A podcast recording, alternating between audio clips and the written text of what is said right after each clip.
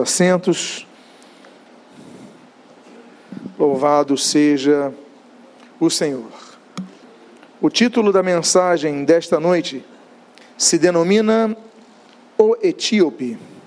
E eu convido a que você abra a sua Bíblia no livro do profeta de Anatote, o profeta Jeremias, capítulo de número 38. E ao encontrar o texto, se você assim desejar, eu convido que você se coloque de pé para que possamos fazer a leitura inicial de forma conjunta. Jeremias, capítulo de número 38. Eu gostaria de ler apenas a primeira parte do verso de número 7. Na versão que eu tenho, assim eu leio: Ebed-Meleque, o etíope, eunuco que estava na casa do rei ouviu.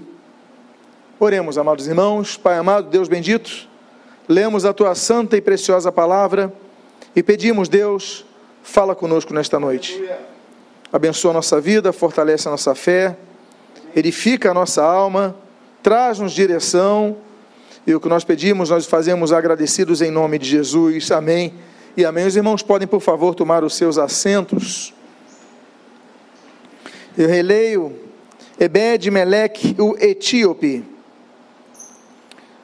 Etiópia significa Ait, Ops, significa Ait, queimado, Ops, rosto, rosto queimado. É o nome, a designação que eles deram nesse país. Esse país, hoje, as fronteiras desse país, elas têm cerca de um, 1 milhão e 100 mil quilômetros quadrados, uma população de 98 milhões de pessoas. Mas eh, tem duas características muito interessantes quanto ao país denominado Etiópia. A primeira delas é que é o único país de toda a África, de todos os países da África, que nunca foi colonizado. Os europeus não conseguiram colonizar a Etiópia. Segunda característica é que se trata do segundo país, e aí no prático, o primeiro reino do mundo a adotar o cristianismo como a religião oficial. Num período, numa época, num contexto, que daqui a pouco nós vamos ver as invasões muçulmanas ali varrendo o norte da África, se tornou um país cristão e se manteve assim. Pois bem, mas quando falamos de Etiópia, e eu aqui cito esse etíope chamado Ebed-Meleque, nós devemos lembrar que o Evangelho chegou lá 600 anos antes, pelo menos, é o que se supõe pelas datas ali colocadas, através da evangelização de Filipe, ali em Atos capítulo 8, aquele eunuco, um etíope, que era funcionário da rainha de Candace, na região da Etiópia. Então começa o evangelho a chegar naquele período e o evangelho ali se estrutura. Agora, o evangelho ali se eh, permaneceu, cresceu, se fortificou, e eu quero falar sobre esse homem que é um etíope, um dos etíopes que a Bíblia menciona, mas que tem uma correlação à sua vida, o seu ministério, o que ele fez com as nossas vidas. Eu convido então a avançar no texto, é um texto um pouco longo, são seis versículos aqui do capítulo 38, e eu leio então aqui o versículo de número 1, do capítulo 38 até o versículo 6. Cefatias, filho de Matã, Gedalias, filho de Bazur, Pazur, Jucal, filho de Selemias, e Pazur, filho de Malquias, ouviram as palavras que Jeremias anunciava a todo o povo, dizendo: Assim diz o Senhor: quem ficar nesta cidade morrerá à espada, de fome, de peste. Sim, Deus envia a peste. Mas aquele que sair e se render aos caldeus viverá, porque a vida lhe será por despojo e viverá. Assim diz o Senhor esta cidade infalivelmente será entregue nas mãos do exército do rei da Babilônia, e este a tomará.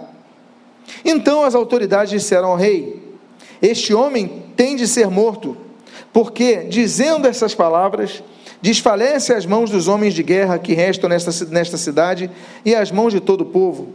Este homem não procura o bem-estar do povo, e sim o mal. O rei Zedequias respondeu: Eis que ele está nas mãos de vocês, pois o rei nada pode fazer contra vocês. Então eles pegaram Jeremias e o lançaram na cisterna de Malquias, filho do rei, que ficava no pátio da guarda. Desceram Jeremias com cordas, e na cisterna não havia água, apenas lama, e Jeremias se atolou na lama. Jeremias é um profeta muito sensível, é um profeta que demonstra essa sensibilidade através do seu choro, dos seus prantos, cujos textos registram, são registrados na palavra de Deus.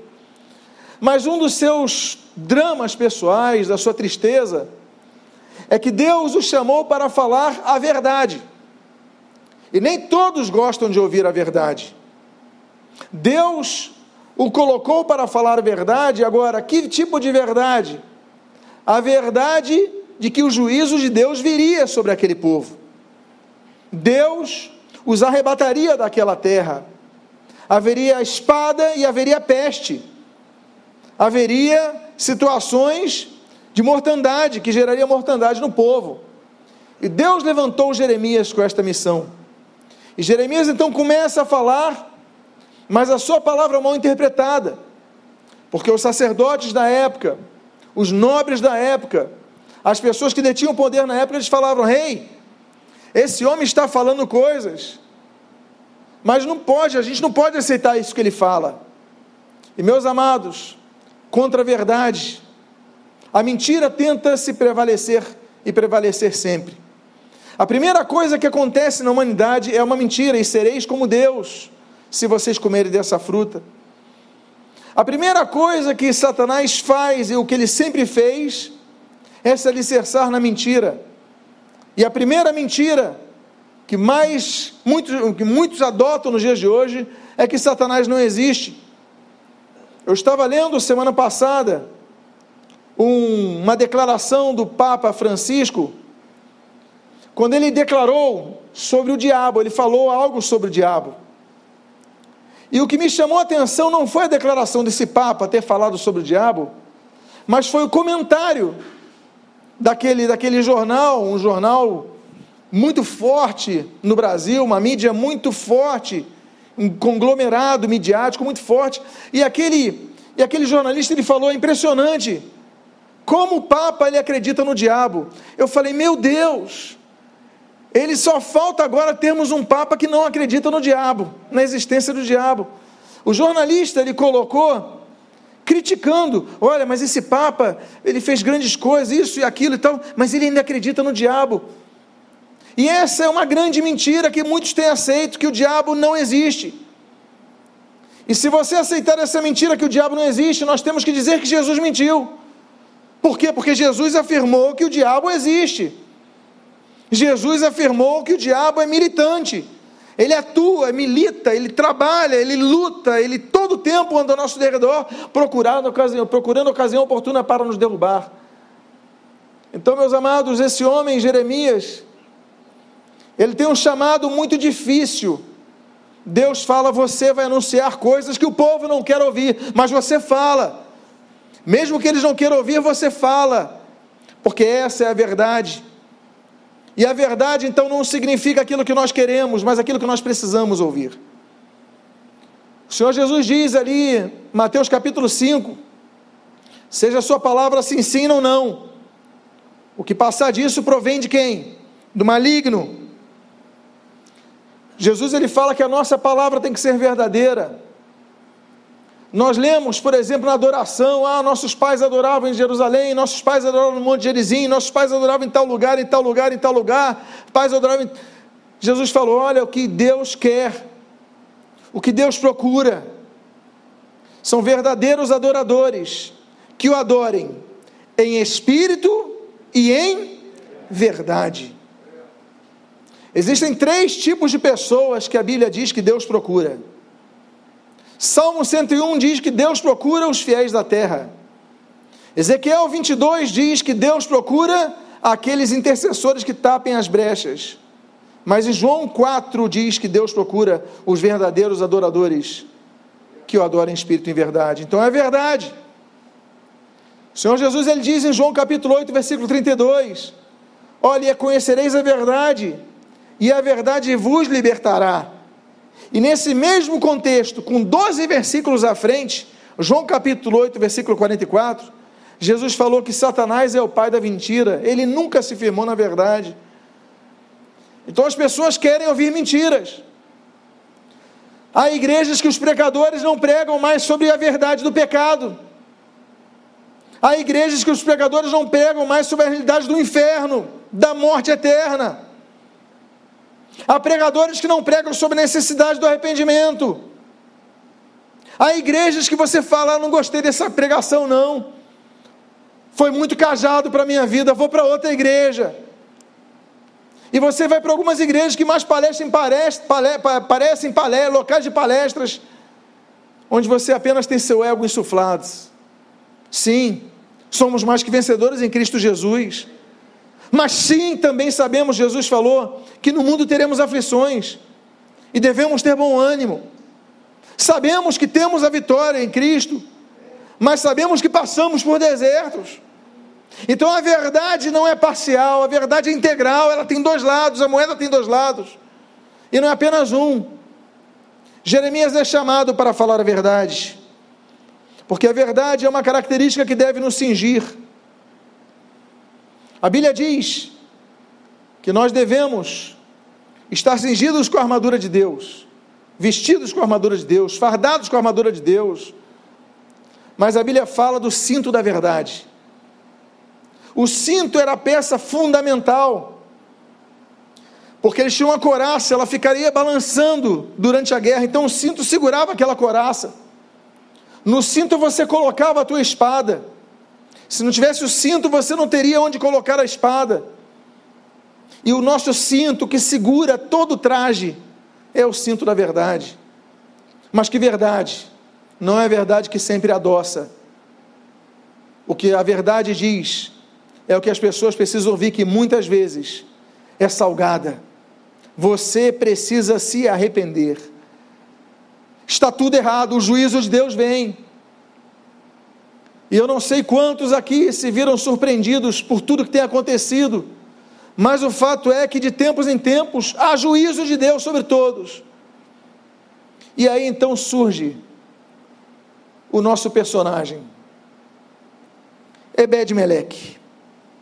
No versículo 7 ao versículo 9 nós lemos: Ebed-Meleque, o etíope, e é o texto que nós começamos a ler no início dessa mensagem, Ebed-Meleque, o etíope, eunuco que estava na casa do rei, ouviu, ouviu, que tinham colocado Jeremias na cisterna, quando o rei estava sentado junto ao portão de Benjamim, Ebed-Meleque saiu da casa do rei e lhe falou, ó oh, rei, meu senhor, Aqueles homens agiram mal em tudo que fizeram ao profeta Jeremias, que eles lançaram na cisterna.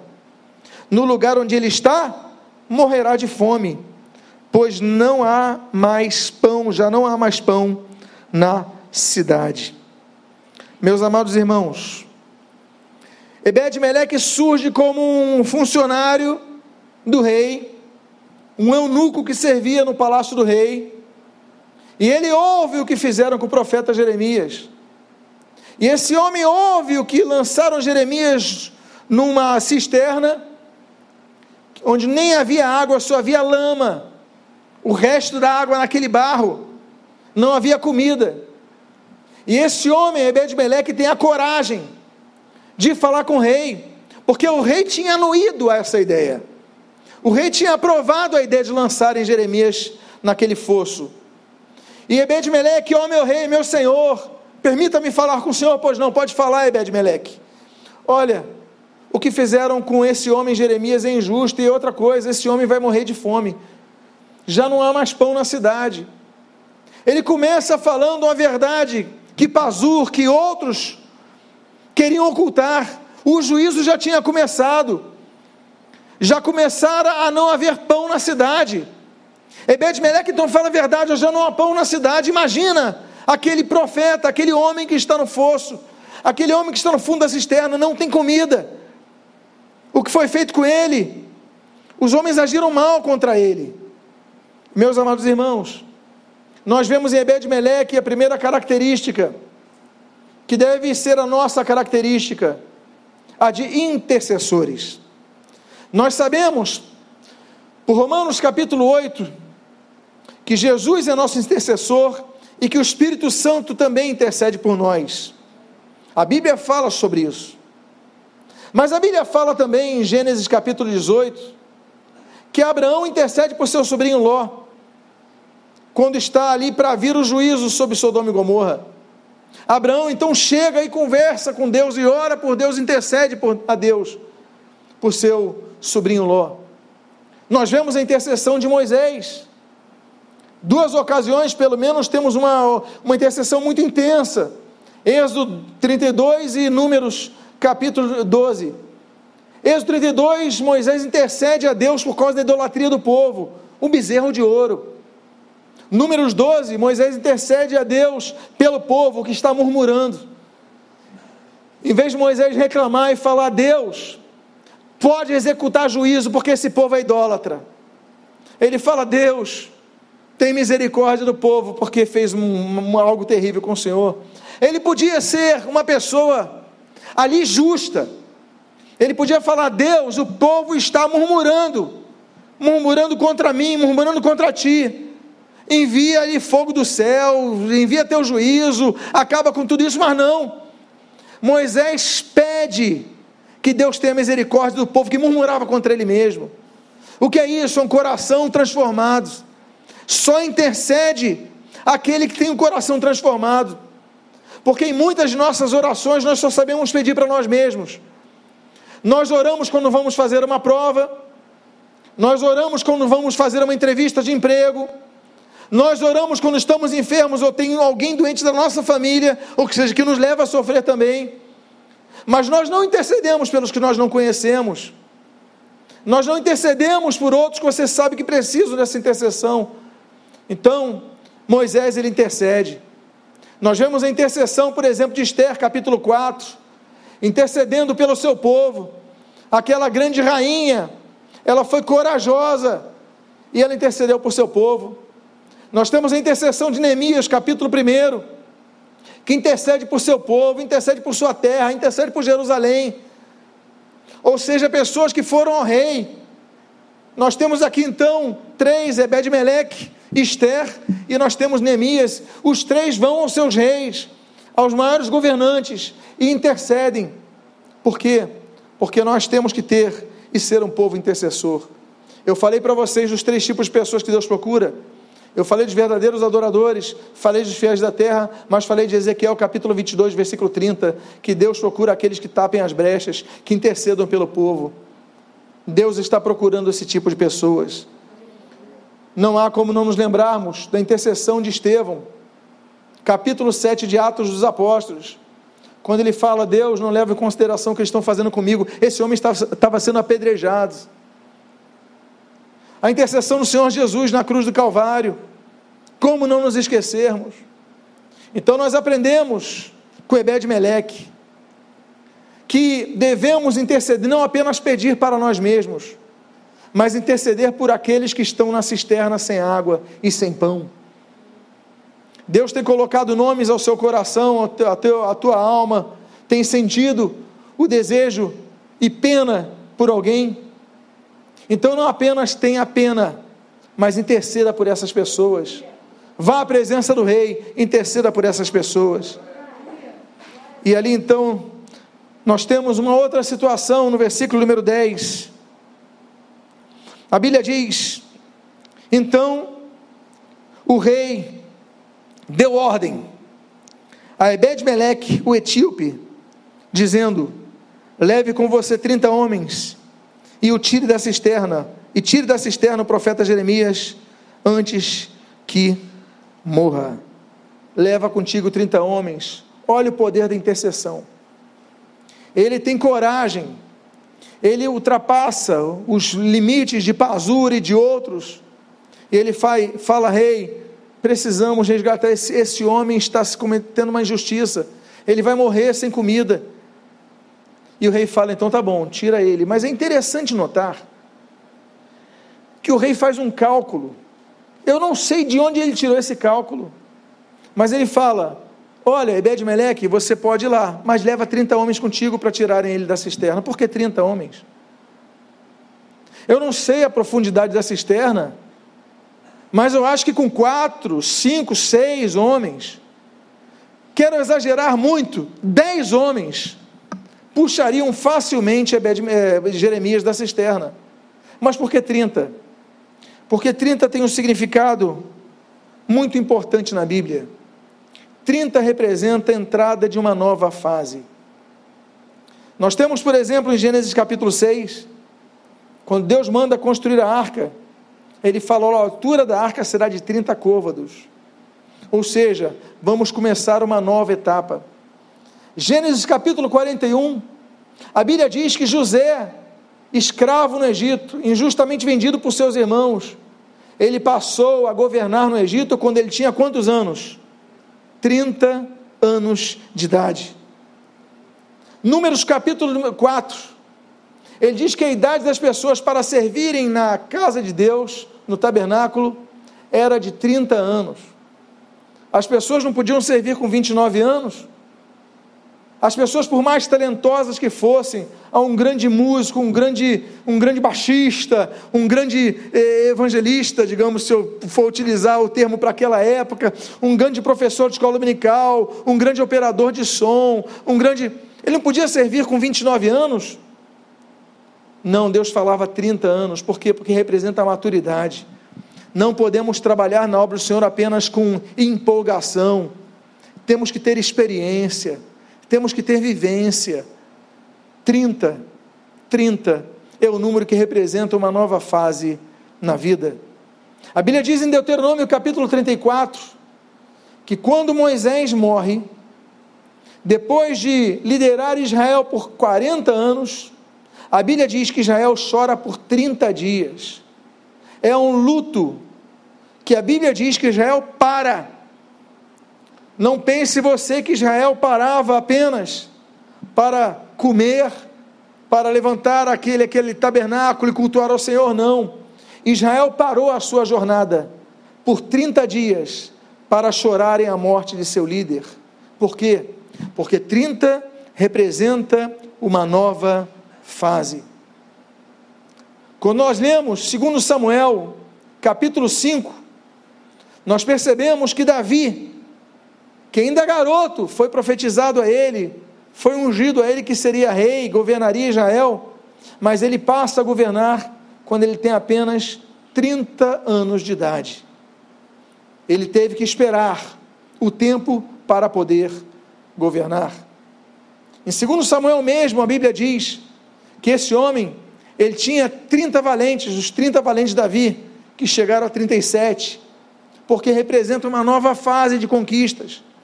São 30 homens que foram desprezados, 30 homens que ninguém mais confiava nada a eles, 30 homens falidos, 30 homens derrotados. Mas Davi pega esses 30 homens e fala: Vocês vão ser o embrião do meu exército. E com esses 30 valentes, Davi, ele faz o seu reino crescer, porque ele acredita nessas pessoas, assim como Deus acredita em nós. 30 representa uma nova fase. Amados irmãos, e quando falamos de 30, como nos esquecermos do batismo daquele que por nós morreu? Jesus foi levado ao Jordão.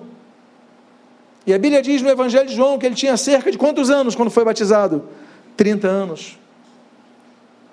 Porque ele não foi começou o seu ministério com 27 anos, ou 25 anos, ou 21 anos porque aprove a Deus estabelecer o número 30 como número de mudança. Jesus já ensinara os mestres no templo com 12 anos de idade, como a Bíblia diz. A Bíblia já fala em Lucas capítulo 2 que ele crescia na graça e no conhecimento. Mas o seu ministério começa quando ele tem 30 anos de idade, porque representa uma nova fase. Mateus capítulo 26, nós temos um terrível número 30. Quando Judas ele começa uma terrível fase de sua vida, quando ele vende a entrega do Senhor Jesus, por quantas moedas de prata? 30 moedas de prata. Uma nova fase na vida de Judas. Nós aprendemos com Ebed-Meleque que esse homem, quando vai resgatar Jeremias do fosso, esse servo do rei que vai resgatar o profeta de Deus, injustamente lançado ali para morrer de fome e de sede, o rei fala: Você vai, mas não vai sozinho. Você também não vai com cinco, seis, dez homens para puxá-lo, não. Vai com trinta. Por quê? Porque representaria uma nova fase na vida deles. Eu quero dizer para vocês que Deus ele traz palavras para o seu povo que denotam mudanças em suas vidas. E nós devemos acolher isso como Ebed-Meleque acolheu. Ebed-Meleque, quando ele falou, então eu levo 30, sim, Senhor. Só falta ele falar amuná ou amém. Eu vou, sim, eu concordo. Eu vou então pegar ele e pega com 30 homens. E então ele entra uma nova fase.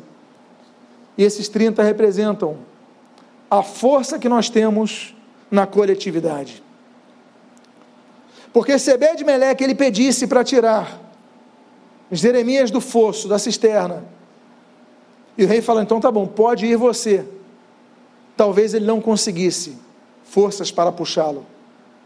Mas quando ele leva 30, nós aprendemos a força que tem a igreja quando anda em unidade, a força da comunhão, a força do congregacionalismo. Nós somos muito mais fortes quando estamos cercados de irmãos da mesma fé. Muito mais fortes. Diga à pessoa que está do seu lado: Eu preciso de você.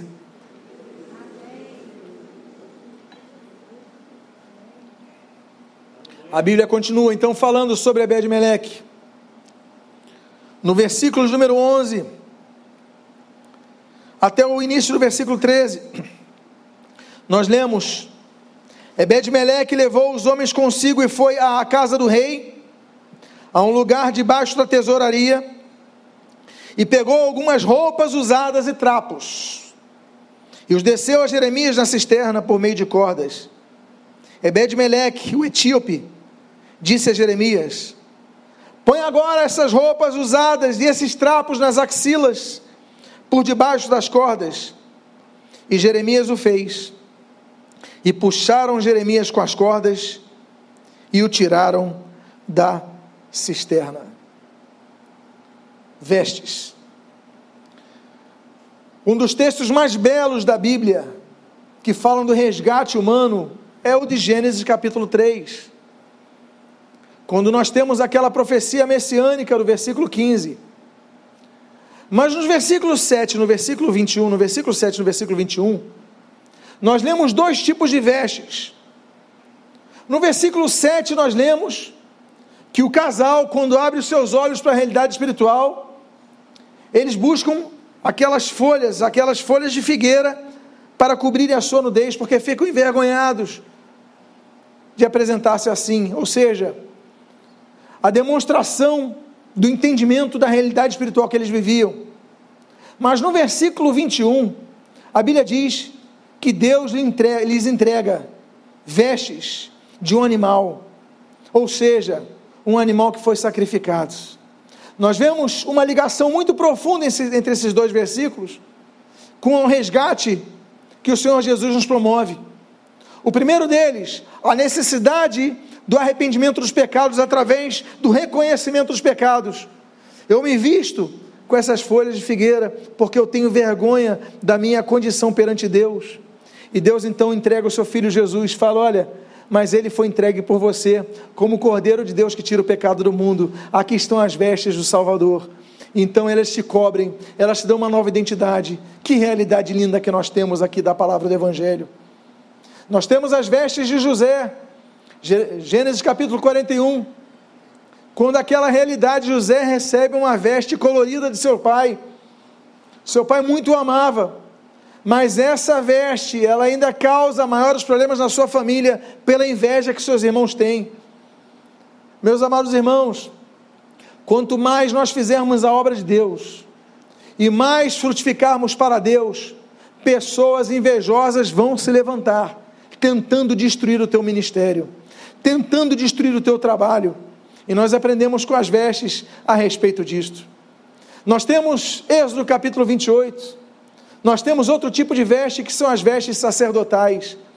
Eles não podiam, naquela época, oferecer os sacrifícios a Deus, cultuar a Deus, sem a veste que Deus estabeleceu a Arão e seus filhos, que representa que nós que vamos servir a Deus, devemos estar vestidos adequadamente. Eu não digo agora apenas termos físicos, termos palpáveis, eu digo vestidos espiritualmente, revestidos de Cristo, como diz ali Romanos 13.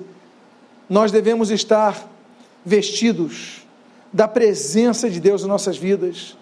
O brilho de Deus que brilhava no rosto de Moisés, quando ele desceu ali daquele monte Sinai, deve ser o brilho a ser visto por cada um que serve ao Senhor. Esse é outro tipo de veste. O outro tipo de veste é o veste, a veste mencionada em, em Esther capítulo 6. A veste real a quem estava usando uma veste de cinzas e pós-cinzas como foi o caso ali de Mordecai.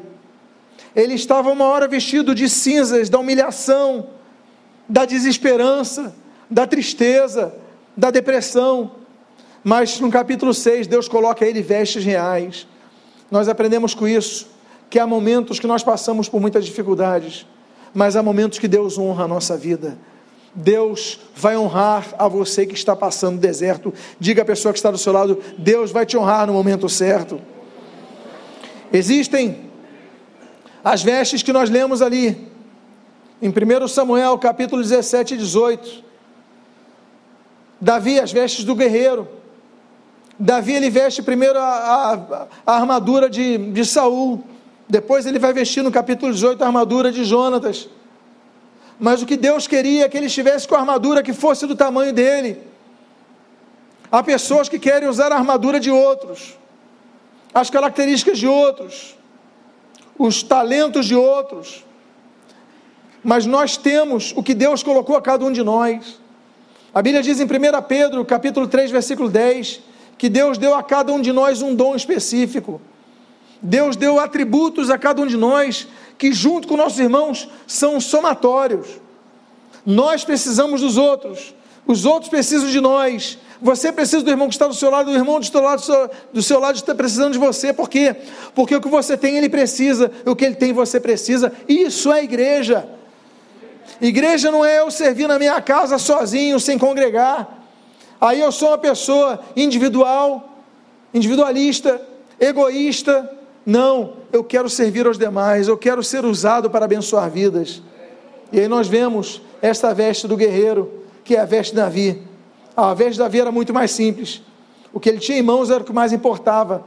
A habilidade que ele tinha com aquela pedrinha, aquelas pedrinhas era o que mais importava. Nós temos um outro tipo de veste. Aquele belíssimo capítulo 61 de Isaías, que Deus nos vestiu com as vestes da salvação. Eu quero dizer aquilo, que nós devemos, como diz o apóstolo Paulo quando escreve aos Romanos no capítulo 13, estar revestidos de Cristo. Quando as pessoas olharem para nós, elas devem olhar Cristo em nós. Estou olhando para ele, estou vendo Cristo nele. Estou olhando para ela, estou vendo Cristo nela. Estou olhando para ele, estou vendo Cristo nele. E nós devemos então estar revestidos de Cristo. Amém, queridos? Com as vestes espirituais que são mencionadas ali em Colossenses capítulo número 3. Outra lição que nós aprendemos desse texto é que para, para Deus não existe ninguém que é inútil. Veja o que diz o texto que o rei falou: vai e pega 30 homens e puxa ele, mas como é que eu vou puxar? Eu não estou encontrando corda. O que eu tenho aqui à minha disposição, debaixo da tesouraria, é o que? Roupas usadas e trapos. Eu fico imaginando que as roupas usadas estavam lá largadas num canto, não serviam mais. Trapos, já não era nem mais roupa, só serviam para limpar sujeiras, eram trapos. Mas esse homem, Ebed-Meleque, ele diz o seguinte: Eu não tenho cordas, mas eu tenho trapos. Eu não tenho cordas, que é o ideal para que nós puxemos, mas eu tenho trapos. E ele pega os trapos. E ele então coloca, lança para para Jeremias e fala: Olha, coloca esses trapos nas axilas, porque nós vamos puxar você. Meus amados irmãos, todos para Deus têm utilidade. Se não fossem os trapos, Jeremias estaria morto. Deus escolhe as coisas loucas desse mundo. Deus escolhe os desprezados desse mundo. Jesus, ele quer um coração quebrantado. É isso que Deus procura. Não, não adianta se você tem todo o dinheiro e poder do mundo. Se você não tiver o coração quebrantado, você vai morrer de fome naquela cisterna.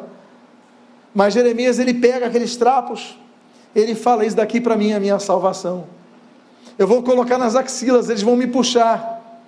E graças a isso, aqueles trapos que não eram mais utilizados, não tinham mais serventia, estavam a um lado, não eram valorizados. Isso salva a vida dessa pessoa.